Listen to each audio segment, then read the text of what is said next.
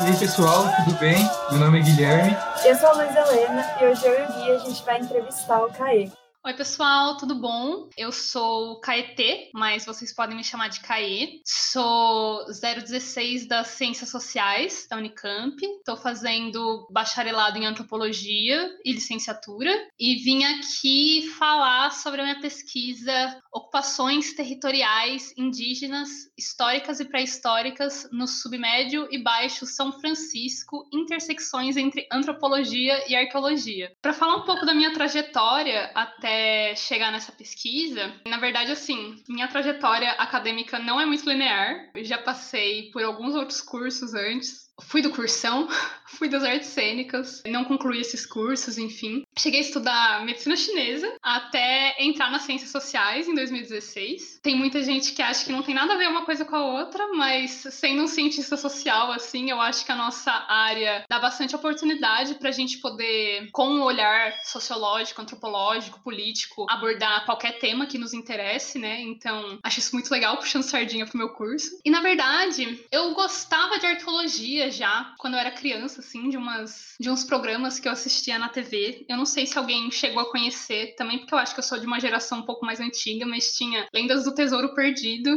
que era tipo uma gincana em que as crianças tinham que responder umas perguntas sobre história e cada programa era uma lenda diferente. Eu sempre achei isso muito legal. E era com temática mesoamericana. E isso ficou assim guardado na minha memória desde então. Todos os símbolos, história olmeca, essas coisas. Mas muito nesse lugar Indiana Jones, fantasioso de arqueologia, né? Essa coisa de descobrir um artefato secreto, se envolver em altas aventuras e tudo mais. E quando eu fui para ciências sociais, eu na verdade não sabia que esse curso me permitiria estudar algo como arqueologia. Eu tinha um interesse em arqueologia mesoamericana né, arqueologia e povos maias. E na verdade eu só fui me engajar nisso depois de fazer América 1 com o Karnal, enfim. Descobri que existe o Laboratório de Arqueologia Pública Paulo Duarte na Unicamp, fui conversar para saber das possibilidades e descobri que existe uma ponte possível entre antropologia, ciências sociais e arqueologia.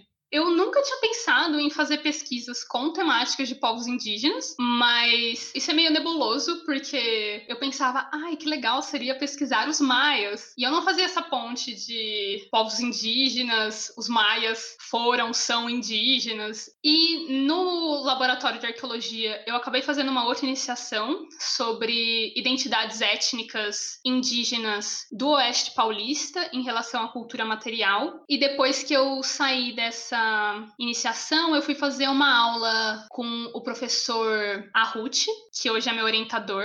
Descobri que ele pesquisava vários temas que eu gostaria de saber mais sobre. Conversando com ele, eu até nem estava pensando mais em pesquisar sobre arqueologia, mas ele falou: pô, arqueologia me interessa, você não quer fazer essa pesquisa sobre o Nordeste, né? Porque, na verdade, o Arruti faz uma pesquisa sobre povos remanescentes ou emergentes é, no Nordeste, tanto grupos quilombolas quanto povos indígenas. E aí foi essa ideia, assim, ele trabalha com os pancararus, então a gente selecionou a região do submédio baixo São Francisco, que hoje em dia tem muitas reivindicações de território por parte desses povos indígenas, por parte de vários povos indígenas, né? E a gente queria traçar possíveis continuidades entre o que a disciplina arqueológica produz sobre essa região e os povos da atualidade hoje e as reivindicações territoriais.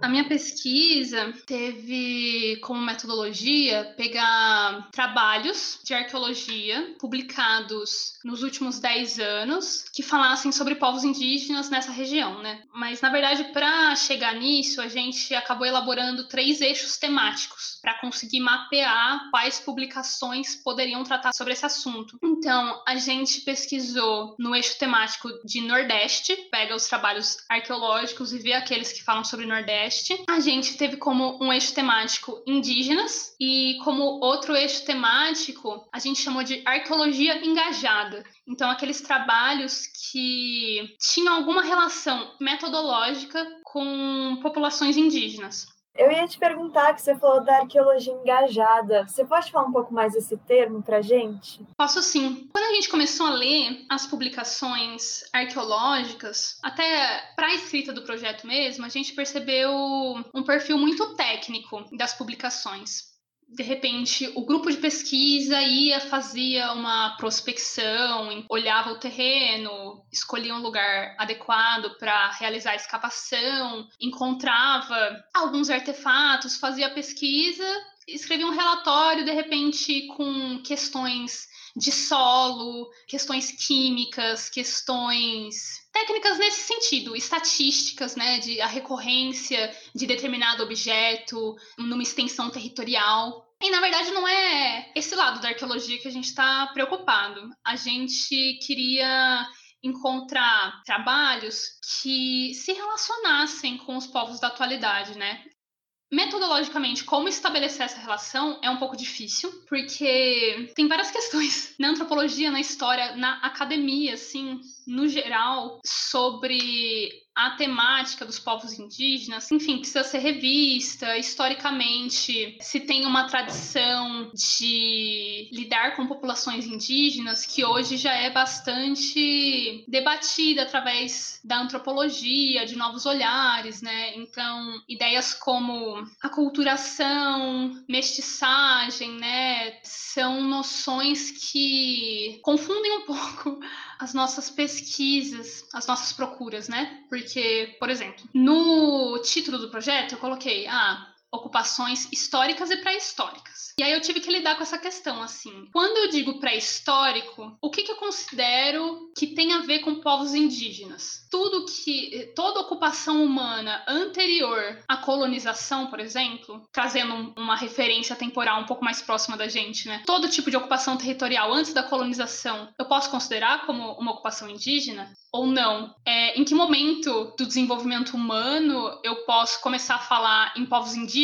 ou não? É, foram algumas questões meio complicadas, assim, que a gente se deparou. E aí, na verdade, na escolha das palavras-chave, a gente colocou índio, indígena e etnoarqueologia para procurar os artigos que realmente abordassem isso, né? Porque senão ia ficar aquele monte de relatório de tradição cerâmica tupi na cidade X, que na verdade até diz bastante sobre aquela região e sobre modos de ocupação daquele território, mas não enfocam as relações com povos indígenas que a gente está querendo saber. Bom, o tema sendo os povos indígenas, quais seriam os povos indígenas da região? Ó, então, vamos lá. Povos indígenas no, no Nordeste, estava até falando que eu peguei uma lista aqui, porque eu não sei de cor, mas tem Funio no Pernambuco, Potiguara, é, Pancararu, Pataxó, Ranhan, Cariri Chocó, Krenak, Tuxá, Aticum, Quiriri, Chucuru, Chucuru Cariri, Trucá, Cambiuá, Pancará, Legal que são vários povos diferentes, né? Imagino que seja muito difícil juntar material para falar sobre, sobre a ocupação de todos os povos. Caio, uma dúvida que eu tive assim que eu bati o olho no, no seu trabalho, quão difícil foi fazer isso? Porque, tendo aqui em São Paulo e o São Francisco sendo tão distante, deve ter sido uma dinâmica meio complexa. Então, é, na verdade, como a pesquisa é majoritariamente bibliográfica, em relação à região, não teve tanto problema, sabe? Porque é bastante uma questão de mapear os trabalhos e conseguir identificar aqueles que falam sobre a região. Acho que as maiores dificuldades, e aí eu posso falar dentro da antropologia, né, é que a gente está fazendo algo que flerta com a antropologia da ciência. Então, olhar para um campo da mesma forma, um campo de estudo, né, de forma similar como a gente olharia para o estudo de uma população, de uma sociedade, caso eu fosse fazer um trabalho de campo presencial, né? E aí, nesse sentido, a dificuldade maior foi conseguir entender onde as discussões antropológicas estavam ou não dentro da disciplina arqueológica, porque, por exemplo, nisso que eu estava falando sobre os relatórios, a gente entende que uma pesquisa científica produz resultados. E se você, na antropologia, está pesquisando um povo específico, a produção desse conhecimento é feito em relação a esse povo. E quando a gente gente lê os relatórios, por exemplo, a gente não sabe como foram os estudos, o que que esses cientistas, o que que esses arqueólogos fizeram ali na hora, se eles conversaram com alguma população da região ou não, onde eles obtiveram as informações para chegar naquele determinado espaço, sabe? Tem algumas pesquisas que realmente não, não necessariamente passam por essas questões, mas tem outras que a gente pode desconfiar, pode questionar sobre isso, né? E o que a gente estava percebendo é que o perfil, até certo ponto, dos trabalhos arqueológicos é de justamente lidar de uma forma muito objetiva com aquilo que eles estão estudando, sem falar das relações que estão por detrás da produção desse conhecimento científico, que é algo que nos interessa. E entrando um pouco nesse assunto, eu estava pensando aqui que sempre quando a gente tem, a gente vai ver um, um conhecimento indígena ou de alguma cultura não ocidental, a gente sempre trata como uma cultura outra, né? Então, por exemplo, tem o conhecimento universitário e o conhecimento outro, que é o conhecimento indígena. E a gente nunca trata como um possível, como se não fosse possível o conhecimento indígena também está dentro da universidade, por exemplo, né? E vendo de fora, assim, a sua pesquisa, eu queria saber se vocês se depararam com isso em algum momento, através da antropologia, da arqueologia, sobre como relacionar né, esse conhecimento indígena não de uma forma, vendo de um olhar talvez que não separe tanto esse agente e o outro, sabe?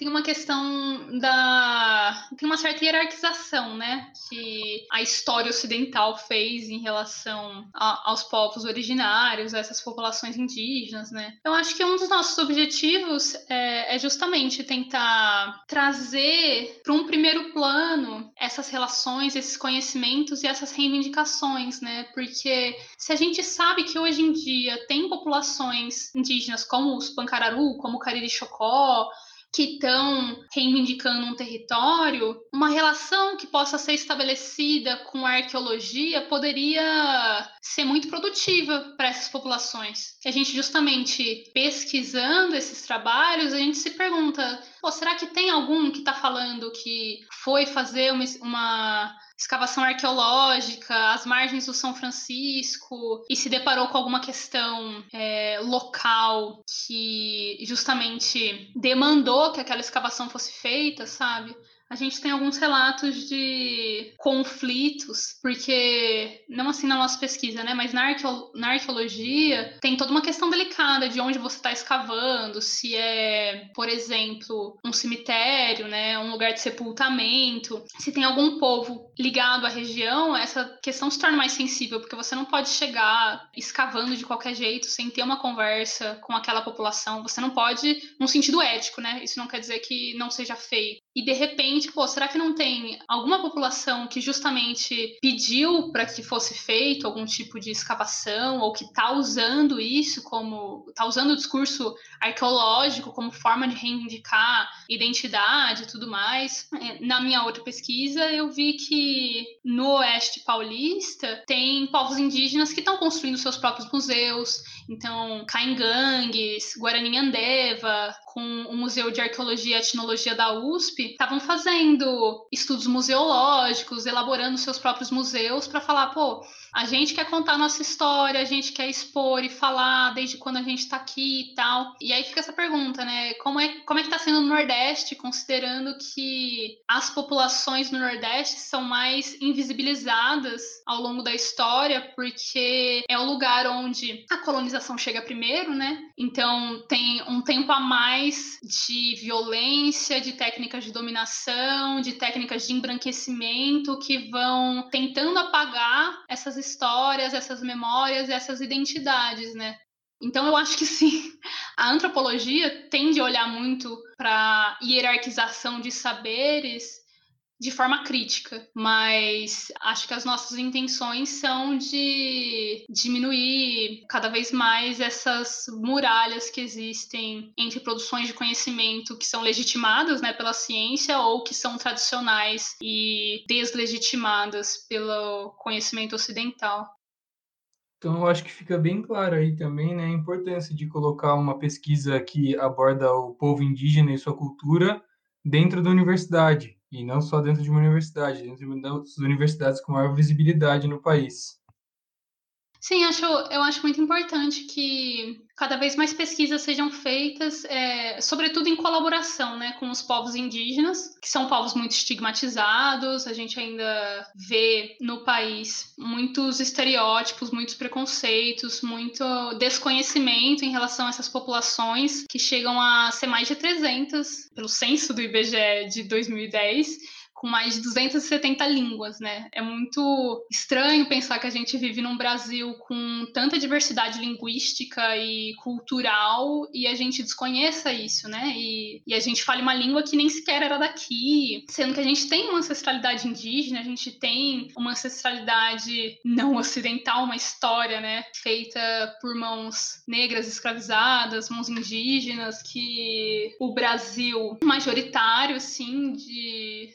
Vou falar de hoje em dia, né? Porque é desde 1500 até aqui, não consegue reconhecer. Isso é bastante reproduzido dentro da academia, então tem que se ter esse cuidado também, né? Conhecimento indígena, produções indígenas dentro da academia, legal, se eles quiserem, se eles produzirem, né? E é necessário estabelecer essas redes mesmo de entre pesquisadores para a gente também não ficar perpetuando uma história que é contada só por pessoas não indígenas, né? Meu orientador. Tem um grupo, né, que está fazendo agora pesquisa com indígenas dentro da universidade, ele pesquisa com os pancararus. Então, acho que cada vez mais tem surgido essa preocupação em alguns pontos da academia, né? E é importante, é muito importante para que a gente consiga garantir um respeito à sociodiversidade, à multiculturalidade do nosso país, enfim. Nossa, total. E eu vejo como a entrada cada vez maior né, dos indígenas na universidade, na Unicamp,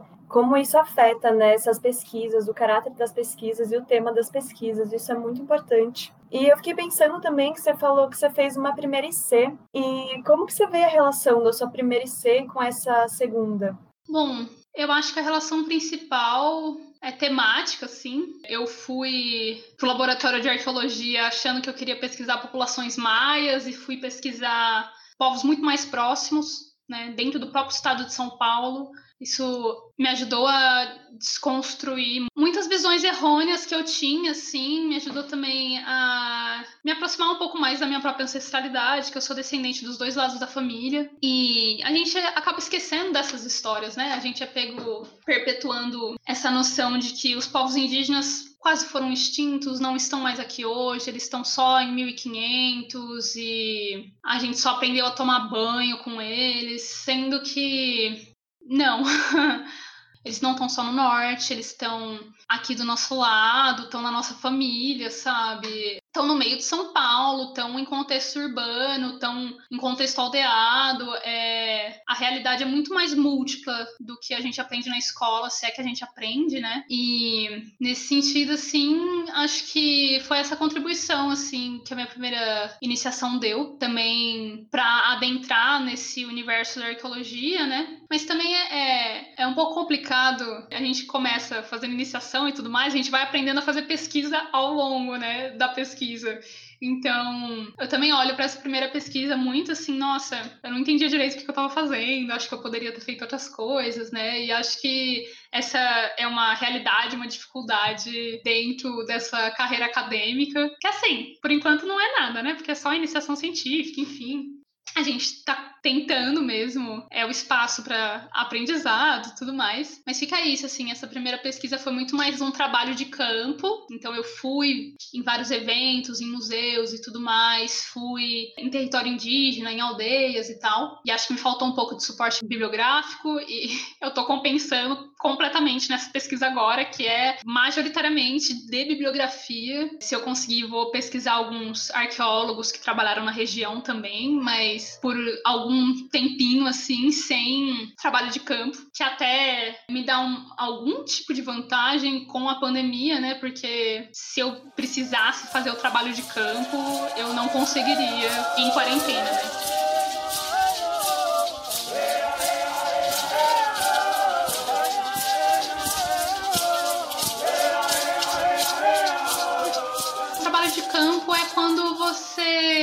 Vá em algum outro contexto, né? Fazer a sua pesquisa. Pensando na antropologia clássica, seria por exemplo, a gente tem o Malinowski, que é um grande, uma grande referência, seria ele chegar de barco numa outra população em que ele não conhece ninguém e que é o único homem branco, enfim, para estudar os costumes, a língua dessa região e tudo mais.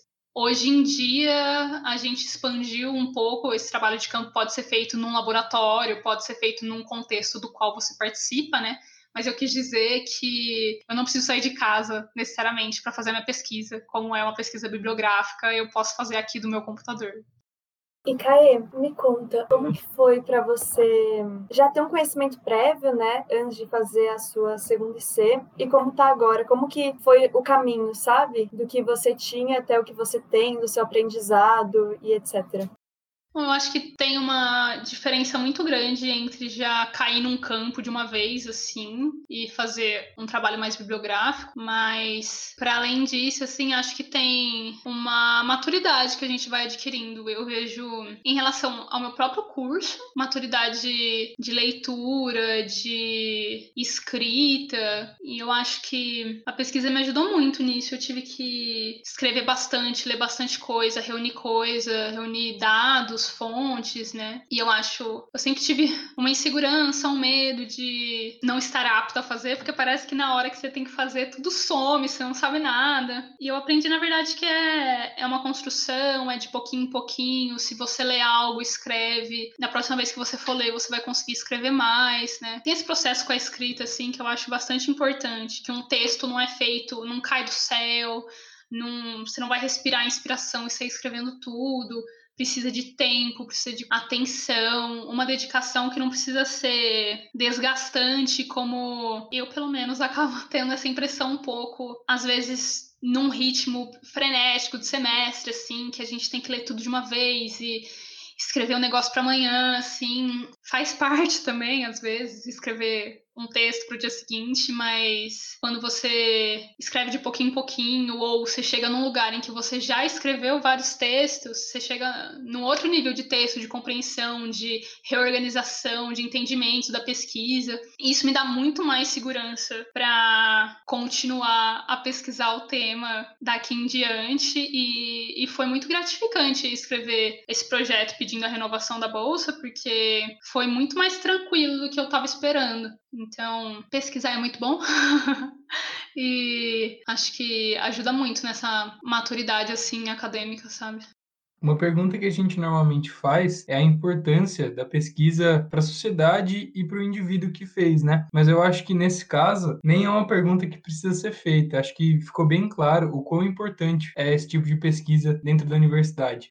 Bom, muito obrigado para quem acompanhou o nosso podcast até aqui. Caio, alguma consideração final? Bom, agradeço a quem ouviu até aqui. Quem tiver interessado em saber mais da minha pesquisa, pode entrar em contato.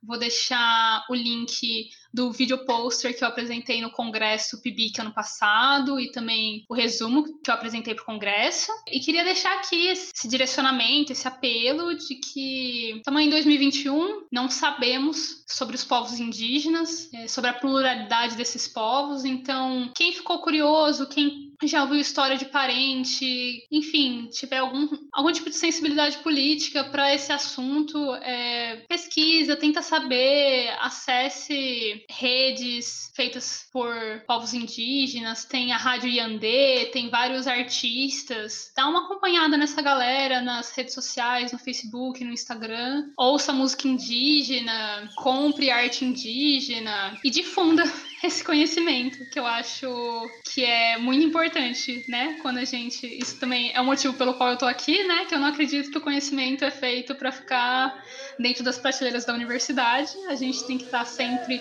pondo ele em conversa é, durante a quarentena a gente não tem uma festinha, um barzinho depois da aula, mas então a gente está aqui no podcast falando sobre. Se você gostou, vai falar sobre as coisas que você aprendeu com os seus amigos, com os seus familiares. De repente você descobre de que povo você descende, que algum amigo seu é indígena e não tinha te falado, sabe?